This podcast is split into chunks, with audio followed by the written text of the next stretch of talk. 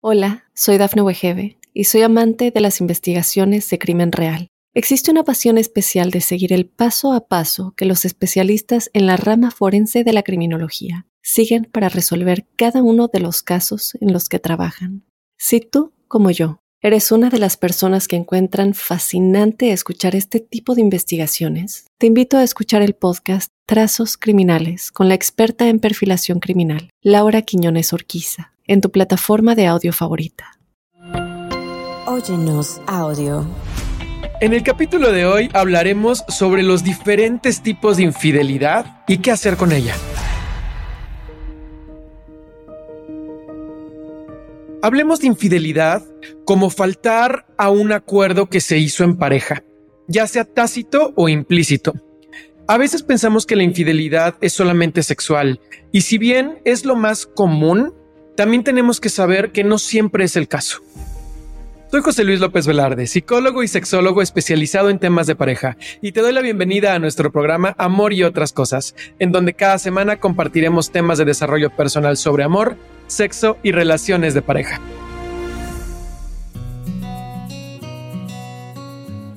Ahora que estamos iniciando, primero tenemos que definir qué es la infidelidad, porque si Vamos a hablar hoy sobre los diferentes tipos de infidelidad que puede haber.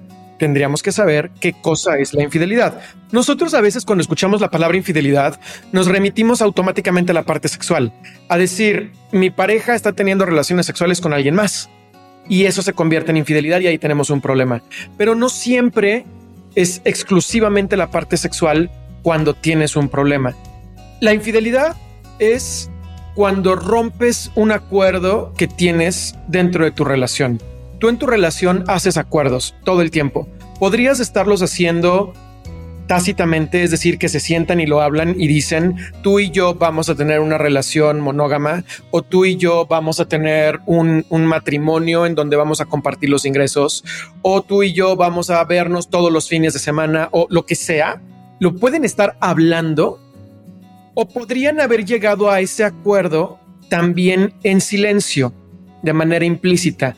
Esto sería en donde tú estás platicando, digamos, con tu pareja y le cuentas cómo es que la infidelidad sexual o la infidelidad de algún otro tipo de tu amiga te genera a ti un conflicto. Entonces tu pareja o la persona con quien podría ser pareja más adelante entiende que tú estás buscando una relación monógama. No porque se hayan sentado a decirse que no van a poder ver a nadie más, sino porque hablaste del conflicto que te da a ti ver que hay otra pareja en donde uno de los dos sale con alguien más. Caso igual podría ser el contrario. Tú estás saliendo con alguien con quien tienes la expectativa de formar un vínculo en algún momento y esta persona te cuenta que tiene un amigo que es poliamoroso y que tiene múltiples vínculos al mismo tiempo y que eso le funciona bien y que eso está bien y que a él tampoco le generaría conflicto.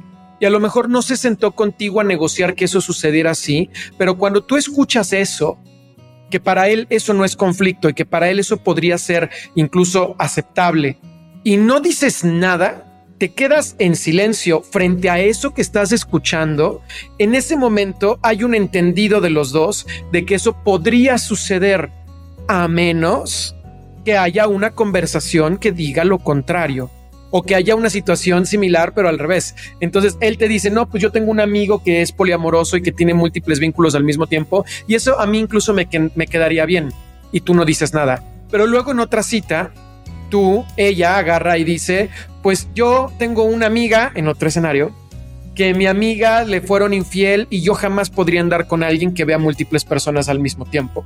Yo solamente puedo estar con una persona que solamente tiene su atención para mí y nada más. Y ahora yo tengo el derecho o la oportunidad de hablar al respecto o quedarme callado. En el momento en el que alguno de los dos escucha estas reglas que el otro está poniendo implícitamente y te quedas callado, estás asumiendo que esa regla es o podría ser parte de tu relación de pareja. No tienes que hablarlo, puedes simplemente escucharlo y quedarte callado y se va a guardar de alguna forma ahí. Porque en el fondo de ti tú vas a saber que tu pareja podría tener otro vínculo en algún momento y no lo va a considerar como una falta.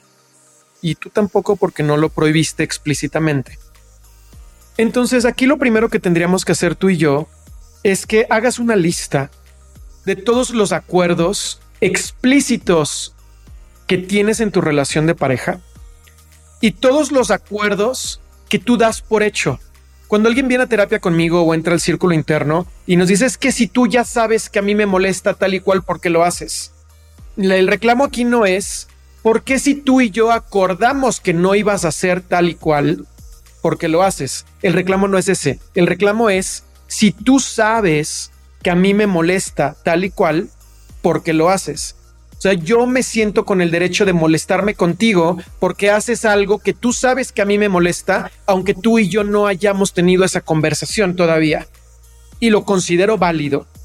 Y a lo mejor tú que estás escuchando este, este podcast, que estás platicando conmigo ahorita, podrías considerar válidas muchas cosas en tu relación, que aunque no lo hayan hablado, ambos entienden que está prohibido. Necesito que hagas una lista, porque si no haces una lista de estas cosas, tanto las que se hablaron como las que no se hablaron, no va a tener mucho sentido después poder resolver. Porque primero tienes que sacar, hay cosas que tú crees que están por sentadas y, y no, y al revés, y tu pareja lo mismo. Esto funcionaría mucho mejor si lo pudieran hacer juntos, pero si no es el caso, detén el auto si vienes manejando, oríllate dos minutos para que hagas conciencia de esto o si estás haciendo ejercicio al ratito lo haces, o si estás en casa, pon pausa al audio y saca una libreta para que puedas tomar notas. Créeme que son los pequeños ejercicios los que hacen la diferencia de consumir contenido de manera pasiva y realmente hacer algo que vaya a transformar tu vida. Ahora, regresando del, siguiente, la siguiente pausa, te voy a contar cuáles son las diferentes partes de la infidelidad y los diferentes tipos de esta. Hola, soy Dafne Wegebe y soy amante de las investigaciones de crimen real. Existe una pasión especial de seguir el paso a paso que los especialistas en la rama forense de la criminología siguen para resolver cada uno de los casos en los que trabajan. Si tú, como yo, eres una de las personas que encuentran fascinante escuchar este tipo de investigaciones, te invito a escuchar el podcast Trazos Criminales con la experta en perfilación criminal, Laura Quiñones Orquiza, en tu plataforma de audio favorita. Realmente si tú tienes una lista de 30 cosas, tu relación de pareja podría tener 30 diferentes tipos de infidelidad, porque hay 30 acuerdos que tienen que podrían violar cualquiera de ellos. La infidelidad es violar algún acuerdo. Sin embargo, podemos ponerlos en categorías de qué es lo que yo he visto que genera más conflicto y que ha llegado a destruir relaciones de pareja. De hecho, el primero del cual te voy a hablar, el primer tipo de infidelidad, es el que se la lleva de calle en motivos por los cuales las relaciones de pareja terminan. Y no es la parte sexual, es la parte financiera. La parte financiera es el problema número uno. Yo creo que el problema número uno que veo en las relaciones maduras, en relaciones que han trascendido la parte de enamoramiento, relaciones que pretenden tener un amor consciente, relaciones a lo mejor de matrimonio, relaciones que ya tengan hijos. Esas relaciones que son, en mi opinión, las más valiosas porque te ha tomado muchísimo tiempo construirla y no porque una relación de dos meses no sea valiosa, también lo es. Sin embargo, lo que le da más peso y relevancia en tu vida de un vínculo es la profundidad del mismo. Y la profundidad muchas veces, no siempre, pero muchas veces, viene acompañada del tiempo que tú tienes con una persona. Muchísimas veces. Cuando tienes una relación de mucho tiempo, donde han pasado muchas cosas buenas y muchas cosas malas.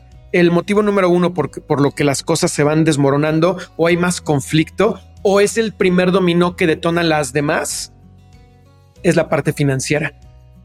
Y aquí yo tendría que decirte cuáles son los acuerdos en la lista que ya hiciste, nada más vamos a ponerle una estrellita, de aquí que son los que se hicieron en la parte financiera. Tenemos por ahí otro episodio aquí en el podcast de Amor y otras cosas, en donde hablamos de cómo administrar el dinero en pareja. Yo te recomendaría que si sientes que este bloque tiene algo de sentido para ti, regresaras a buscar ese episodio y lo escucharas completo, porque ahí profundizamos mucho más.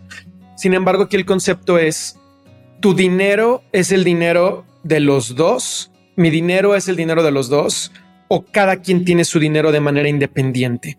Si cada quien tiene su dinero de manera independiente, cuál es el acuerdo de lo que va a suceder en la relación de pareja. cuánto dinero viene a la casa, cuánto dinero viene a nuestros viajes. Porque los problemas de dinero, la infidelidad de dinero, por lo regular surge cuando hay una disparidad en cuanto a lo que pones en la relación y lo que pones fuera de la relación. Muchas veces la pareja no tiene ningún problema si yo tengo solamente 5 mil pesos al mes mexicanos, que son alrededor de 250 dólares americanos o ya 300 dólares americanos, el peso va muy bien.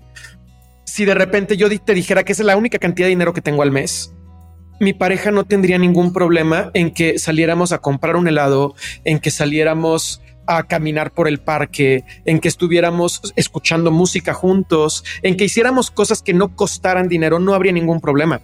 Pero si mi pareja se entera que yo gano 10 veces más y el resto de mi dinero se lo me lo gasto con mi sobrino, con mi sobrina, con mi mamá, con mi papá, con hijos que tengo de otro matrimonio o que le doy el dinero a mi ex para que mi ex se vaya de viaje a la playa con sus amigas, pero contigo nada más voy por un helado el fin de semana, ahí sí va a haber problema.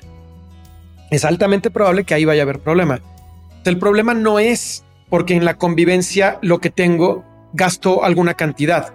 El problema es por la disparidad que se da de recursos. De sentir que yo soy tu pareja y tengo la expectativa que tendría que ser tu prioridad, incluida la financiera, y quiero sentir que tus recursos financieros los estás utilizando conmigo como prioridad en lo que estamos construyendo juntos. Si eso no sucede así, lo considero como un conflicto. Y como la otra persona sabe que va a ser un conflicto, es cuando empieza la infidelidad, porque entonces no te cuento. No te digo porque no quiero tener problemas. Recordemos que la mentira es una manera de protegernos frente a un peligro en el futuro. Si yo no te considero una pareja peligrosa, no tengo por qué decirte mentiras. Si yo considero que eres una pareja peligrosa en potencia, voy a preferir decirte mentiras para evitar ese peligro. ¿Qué, pasa? Tenemos tú y yo una relación, pero yo tengo hijos de mi relación anterior y mis hijos me piden dinero y yo les doy dinero de manera totalmente abierta y libre, pero no lo voy a hablar contigo porque si tú te embarazas o si tengo hijos contigo, entonces tú vas a tener problema de cuánto doy allá y cuánto doy aquí. Y van a empezar comparaciones y mejor yo me alieno y ya no te digo nada y sigo gastando dinero allá. ¿Cuándo viene el problema? Cuando te enteras cuánto dinero estoy gastando allá y cuánto dinero estoy gastando aquí. O que allá tengo una propiedad o dos propiedades guardadas de las cuales tú no sabías nada. O que tengo una cuenta de ahorro de la cual tú no sabías nada. Yo estoy controlando el dinero en casa, de cuánto se puede utilizar, tengo presupuestos muy medidos y de repente te das cuenta que con mis amigas o con mis amigos tengo gastos fuera de presupuesto o gasto más en mis hobbies de lo que gasto en, arreglar la casa o de lo que gasto en nuestros hijos o de lo que gasto en que tú y yo tengamos viajes de pareja. Te digo que no podemos tener viajes de pareja porque no hay dinero para una niñera que nos ayude con los niños, pero sí tengo dinero para salirme con mis amigas el fin de semana o con mis amigos el fin de semana. Si yo no te considero una persona peligrosa, no tengo por qué decirte mentiras. La infidelidad financiera es, es peligrosa porque explota la bomba el momento en el que te enteras de lo que estaba pasando. Y entonces es un tema de desconfianza que puede desbaratar mucho la relación. ¿Tienes algo de eso en tu relación de pareja? ¿Te suena algo de lo que te he dicho? Cuenta como tipo de infidelidad, porque hay, te recuerdo que hay, hay, hay acuerdos explícitos o implícitos, pero hay acuerdos. Regresando del corte, te voy a platicar los siguientes dos tipos de infidelidad.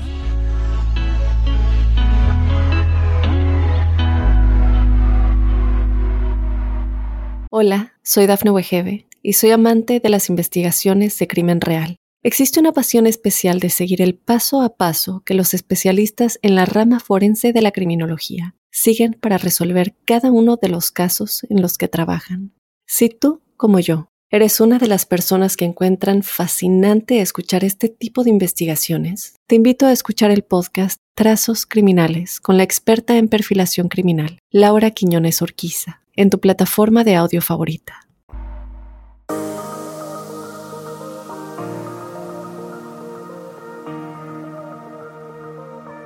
El siguiente tipo de infidelidad yo creo que puede ser, destruye menos relaciones, pero creo que es más peligroso en el sentido del dolor emocional que representa. Porque el anterior puede destruir la relación, pero el dolor emocional que te da este siguiente tipo de infidelidad es mayor. Porque entonces me hace sentir, o yo siento cuando esto sucede, que no soy importante o que no soy lo suficientemente valioso para estar contigo. Y estamos hablando ahora de una infidelidad emocional. Por infidelidad emocional me refiero a este momento en donde yo hablo más y coqueteo más y comparto más con alguien distinto a ti. Y no necesariamente aunque sí podría ser un tema de pareja, o sea, que yo tengo mi, mi, esposa, sin embargo hablo más con mi asistente o hablo más con una chica que está conmigo en la oficina, en el trabajo, y me voy a comer con ella, y antes yo regresaba a comer a casa, pero ahora ya no regreso a comer a casa, ahora voy a comer con ella. Y antes yo terminando la oficina regresaba a la casa a convivir con mi esposa, pero resulta que ahora ya no estoy tan a gusto de convivir con mi esposa en casa, por el motivo que sea, e, y empiezo a inventar que tengo mucho más trabajo. Y ese trabajo lo hago con la persona con la que estoy en la oficina. Y ahora le digo, oye, como vamos a trabajar hasta tarde, vamos a pedir comida, vamos a pedir un Uber y pedimos comida y nos quedamos aquí. Entonces ya se convirtió en cena. Y resulta que la cena ya no es una cena de trabajo, ya estamos platicando de nuestras vidas y por qué estoy frustrado con la mía o por qué me incomoda mi vida y por qué a ti la tuya. Porque por lo regular este tipo de infidelidad empieza a surgir no porque mi vida sea espectacular y quiero compartirla. Cuando eso pasa regularmente, comparto mi vida espectacular con la pareja que ya escogí por eso la traje a mi vida, porque me gusta, porque la quiero. Cuando hay una infidelidad y rompemos estos acuerdos y viene un tercero, es porque la vida que tengo no me gusta en alguna medida y no me puedo quejar y no puedo ventilar esta incomodidad con mi pareja, porque entonces empezamos a hacer, a buscar culpables. Porque como nosotros dos juntos hemos construido este vínculo y hemos construido esta vida, si yo te platico que mi vida no me gusta, en cierta medida podrías tomarlo personal y si lo tomas personal, entonces te vas a quejar ahora tú de mí, como si yo me estuviera quejando de ti, pero yo no me quejo de ti, yo me quejo de la vida. Pero parece que me estoy quejando de ti porque te sientes responsable de nuestra vida y tú ahora te quejas de mí y entonces peleamos y la vida se pone todavía peor. Pero si yo voy y me quedo horas extra en mi oficina y le platico a mi compañera de trabajo que no me gusta mi vida, ella no lo toma personal. Porque ella no me ayudó a construir mi vida. Al contrario, ella empieza a sugerir cómo es que si ella me ayudara a construir mi vida, mi vida sería más bonita. Y entonces empezamos a generar un vínculo emocional sobre cómo podría ser nuestras vidas más bonitas a través de esta convivencia. Y entonces yo empiezo a ser más frío o más fría con mi pareja mientras me voy acercando más a alguien más. Y esta parte emocional está a un paso de que después se pueda convertir en el siguiente tipo de infidelidad, que es la infidelidad sexual. Está a un paso de que lleguemos a la siguiente. Sin embargo, no ha llegado ahí. Podría no llegar durante mucho tiempo y podría haber un coqueteo fuerte, emocional, profundo, importante durante años antes de que algo más suceda. Y a lo mejor tu relación de pareja está en la cuerda floja y hay una pelea, hay un conflicto, hay algo que no funciona bien que te empuja a que esta otra infidelidad que ya había estado ahí durante mucho tiempo pueda dar la vuelta y se convierta también en una infidelidad sexual. Sin embargo, empieza de otra manera. Ponte a pensar cuando te sientes bien o mal, con quién quieres conversar, con quién quieres compartir. Y ahorita te doy el ejemplo clásico del, porque sucede mucho en, en muchos lugares del mundo, en América Latina nos pasa más, pero pasa en todo el mundo que quien trabaja más en casa extienda su horario laboral para no convivir con quien se queda en casa o no convivir con la otra persona porque a lo mejor ambos salen a trabajar. Ya no quiero convivir con la otra persona porque regresamos los dos, los dos estamos enojados, mejor cada quien por su lado y platico con alguien más y que esto se convierta en algo más grande y más difícil de resolver después. Esta es una infidelidad peligrosa por el dolor emocional que representa. Y esta nos puede llevar al tercer tipo de infidelidad. Ah, bueno, entre paréntesis te quiero decir que esta infidelidad no necesariamente es con una pareja, porque bien podrías darte cuenta que tu esposa habla absolutamente todo con su mamá o con su papá o con su mejor amiga y para ti no tiene nada. También cuenta. O que tu esposo habla con su mamá y su mamá le dice todo lo que tiene que hacer y su mamá le escoge hasta de qué color tiene las cortinas en tu casa, también cuenta y también existe. Pero a lo mejor de eso podemos profundizar luego, pero también existe y entra dentro de la categoría de infidelidad emocional. Y por último, estamos hablando de la infidelidad sexual. Y lo pongo al último porque es el tema que se puede extender un capítulo más. Y de hecho, aquí mismo en, en, Amor y otras cosas hay otro capítulo en donde hablamos exclusivamente de la infidelidad sexual y temas en pareja. Cómo es que la infidelidad y la sexualidad en pareja pueden conciliarse. Sin embargo, aquí te platico de manera breve que esto es, tiene muchos niveles y allá vamos a profundizar, pero tiene niveles. No es lo mismo que yo vea pornografía y me masturbe y tenga la fantasía de estar sexualmente con alguien más, a que yo tenga una relación sexual con alguien más. No es lo mismo, pero está en el mismo continuo.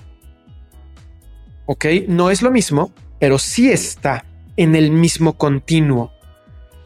Y esto es importante porque el continuo es como una escala de grises.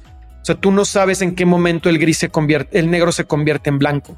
Tú no puedes escoger ningún lugar de la línea y decir aquí es blanco y aquí es negro.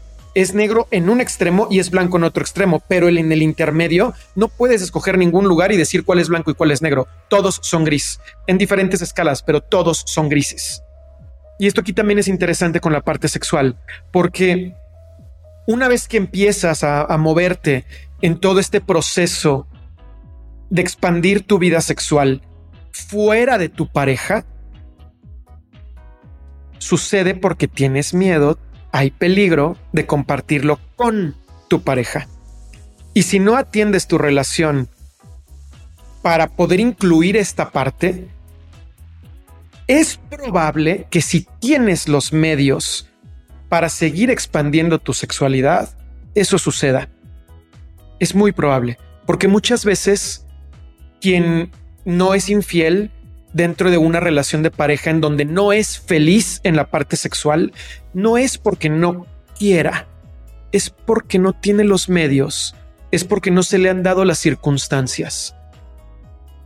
Muchas veces, y esto yo lo he visto en terapia de pareja como no tienes idea. No quiero decir que es en todos los casos así, porque no es en todos los casos así. Sin embargo, es común.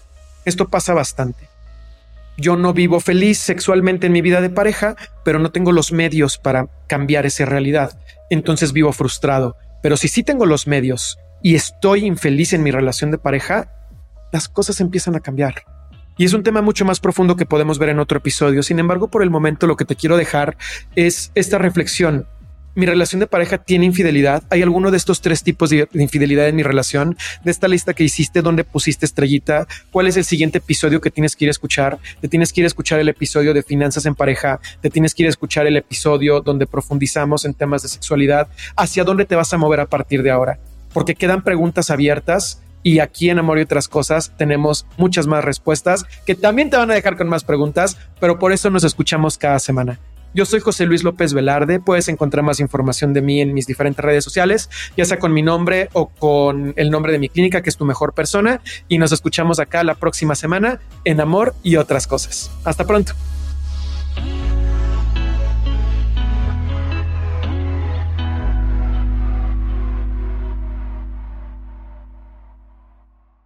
Hola, soy Dafne Wegebe y soy amante de las investigaciones de crimen real. Existe una pasión especial de seguir el paso a paso que los especialistas en la rama forense de la criminología siguen para resolver cada uno de los casos en los que trabajan.